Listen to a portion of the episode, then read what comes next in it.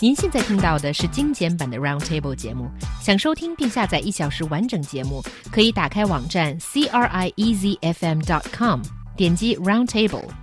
Podcast 用户可以搜索圆桌会议。Attention, ladies. Have you ever suspected that your man seems like he's listening to you, but you wonder if his mind has drifted miles away? Then he probably is. A recent research shows that the average man can stand just six minutes of his female partner talking about her lunch, her celebrity gossip, and her feelings. But a man can stay focused for 15 minutes at least, listening to his best buds talk about soccer or their sex life. Sorry, what? Um, what? What? What, what, What? did, what did she What? say, Chindu? I, I, I, Oh, I'm, I, I'm I kind of lost- blushing now. I, I Right. stopped paying attention. It's interesting. I mean, they asked this question in the survey. Well, they said, you know, man talked about the sex life. Well, I'm I not suppose. sure. I, Well, I don't no, know. This it- is locker room talk Well, now. I don't is- really Right. know. I mean, this this was this was done, um, I believe, in the UK, and so I mean, obviously, UK and Chinese culture is going to be um, a little bit different. But I, th- I think that, that that first of all, I, I I know I know that I can get a little bit um, frustrated sometimes. I'll try not to this time, but we do need to be careful about the language that we're using here. Um, so they say that men can stand just six minutes. It's not so much that men cannot stand longer than six minutes; that we will not tolerate more than six minutes. It's just that our attention ends up wandering, either consciously or unconsciously, after a woman starts talking for a long time without making any obvious point. So it's just a biological reason. I think I think it, it does. No, it's not. I, I t- I'm totally against this. But you, carry on, John. Well, I mean, our psychology. I mean, I mean, you, you, you think about you think about um, I don't know what what the Buddhists I, I suppose would call the hierarchy of being, and it makes sense. I mean, so number one, the ver- the be, be, before the mind can exist,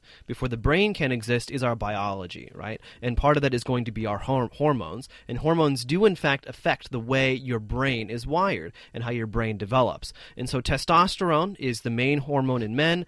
Estrogen is the main hormone. You laugh, but it's true. Estrogen is is is the primary hormone in women. So this is going to affect the way your your brain is in mm-hmm. fact mm-hmm. structured and the types of connections that are made. And so with men in general, you know, not always, but in general, when we communicate, uh, especially with other men, we we are looking to either to address a problem, we are looking to uh, make a point, address that problem, and get advice on how to fix that problem. Whereas women in general, again, not all, but in general, uh, when they when they communicate, is to communi- communicate and relate, to express how they feel, and to get feedback about that about that feeling. So how do my feelings make you feel? What do you think of my feelings and, and things like that? And for men, men this can be frustrating because we don't know what's really going on. Like, But- what's what's the problem? You're not giving me a problem to solve. okay. Well, it, life shouldn't just be about problems to be solved, right? When you guys. from the female perspective. Well, from the men, when you're talking about soccer Let's and not- other stuff. No, no, no. Let's let's be very careful. Let's not tar- start talking about should and should not. Let's just look at the reality of the situation for a second. Yes, we are looking at the reality here that those, well, men who talk about soccer for more than 15 minutes, you don't have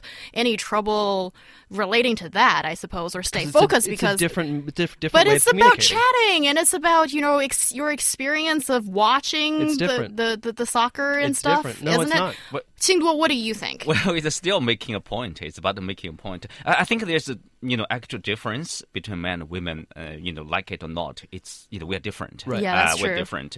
It's not in absolute terms, but uh, in relative terms, that's true. And also, it's a classical divide between men and women in terms of communication. You know, women are tend to uh, you know be related, be connected, uh, and uh, sharing their secrets. Uh, you know, their feelings. Uh, well, man is more like action oriented. You know, like what's the purpose? What's the point? Is there a problem? We can Why are we it. talking? Yeah, why are we talking here? What are we doing? And there's a purpose. It's like we go shopping, right? You know, I will go, okay, I need a shirt. I will go there to buy a, shirt, buy a shirt, and then that's all. But for women, probably, you know, I mean, No, no, it's it's it's really funny because I remember Ho Young a couple weeks ago. We were talking about gender differences in, in terms of shopping, Uh-huh. and she said, and she said, and, and, and you can go back, our listeners can go back and, and listen to what I she said. remember what you're saying. But I can say it again. No, no, no. She said, she said, I think I'm a little bit like a man. I only get tired of shopping after three hours. yes, three hours is my, you know, it tops That's no, no, for no, me. no. But 15 minutes is tops for most men. Is, is my point here? So you are not like a man. You are, you Oh, are thank God. completely, Thank you. and Thank you, John. Uh, um, like You're a like a woman. you're And so I think I think that, that, that I mean even even if you look at the way that, that men and women inter- interact, uh, men end up uh, uh, bonding more over an activity. So Mm-hmm. uh, video games, uh, board games, uh, sitting down, Soccer. sitting sitting down watching sports and things like that. Whereas women are very content just to sit around a table and just talk. Um, Whereas men are just like, what's going on? no, guys Purpose talk talk too. is talk. Exactly, but it's, it's a bit different. But but actually here I'm actually going to defend the guys a little bit here. I think no, there's nothing to defend. Mm, Well, I mean, okay, in my head, there's, or, or as the way that the media has been portraying this is sort of like men versus women in terms of communication or attention span or whatever. And we but need- I have to, to say, uh, yes, John has shown many times on the show that this is the kind of thing that would push his buttons. So Mm-hmm. let's not do that. But it just seems like six minutes for a girl to stay focused, listen to her man talking about soccer or whatever. That's kind of Well, hard as well. I would say. Yeah, I, don't, I don't think I don't think that we would spend more than six minutes talking about that to uh, to another woman. or talking. Well, I, I think it's also about the topic sometimes, Yeah. right? Like if uh, your your lady uh, talk, uh, talks to you about her lunch for six minutes, what's what's to I- talk about? I, I Yeah. think look, the uh, most annoying thing, okay, uh, when it comes to talking about other people's stuff, a lot of women are really interested in doing that, and that could be very, very annoying. well, again, but this this Gossip. when you don't know that Gossiping. person. But also, I mean, this this just goes to show because I mean that I mean what other people in their lives are doing and how, how they feel that is important. I th- and I think that that that highlights uh, a very typical difference between men and women is is how is how important relationships are uh, to women. And I mean, look. I kind of hope my wife's not listening, but if she is, it's probably okay. But I mean, could because she knows.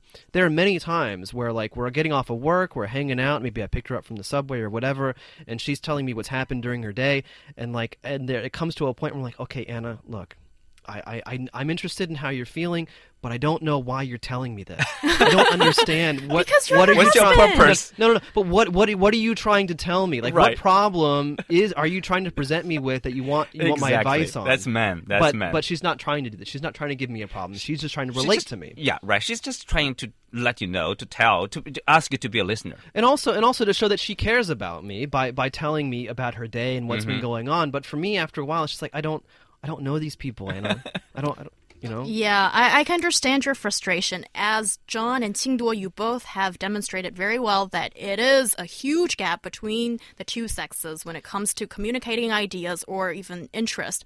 How can we shorten that gap and make it easier for by, people? by having conversations like this and, and by not saying shoulds and shouldn'ts, not saying, you know, men are stupid and women are smart or vice versa, but just being very, very honest about the differences, accepting that there are differences, uh, and that very acceptance, I think, begins to bridge that gap. That's a good beginning. Yeah, I- know because of uh, the differences. You know, the, the traits associated with men it could be see uh, could be seen as somehow like a weakness or shortcoming of man of being like less uh, understanding or less considerate, or being not a good listener. I think that's not true. You know, not you know, drifting away while listening uh, to your story about your lunch. You know, does not mean we don't care about you. We do.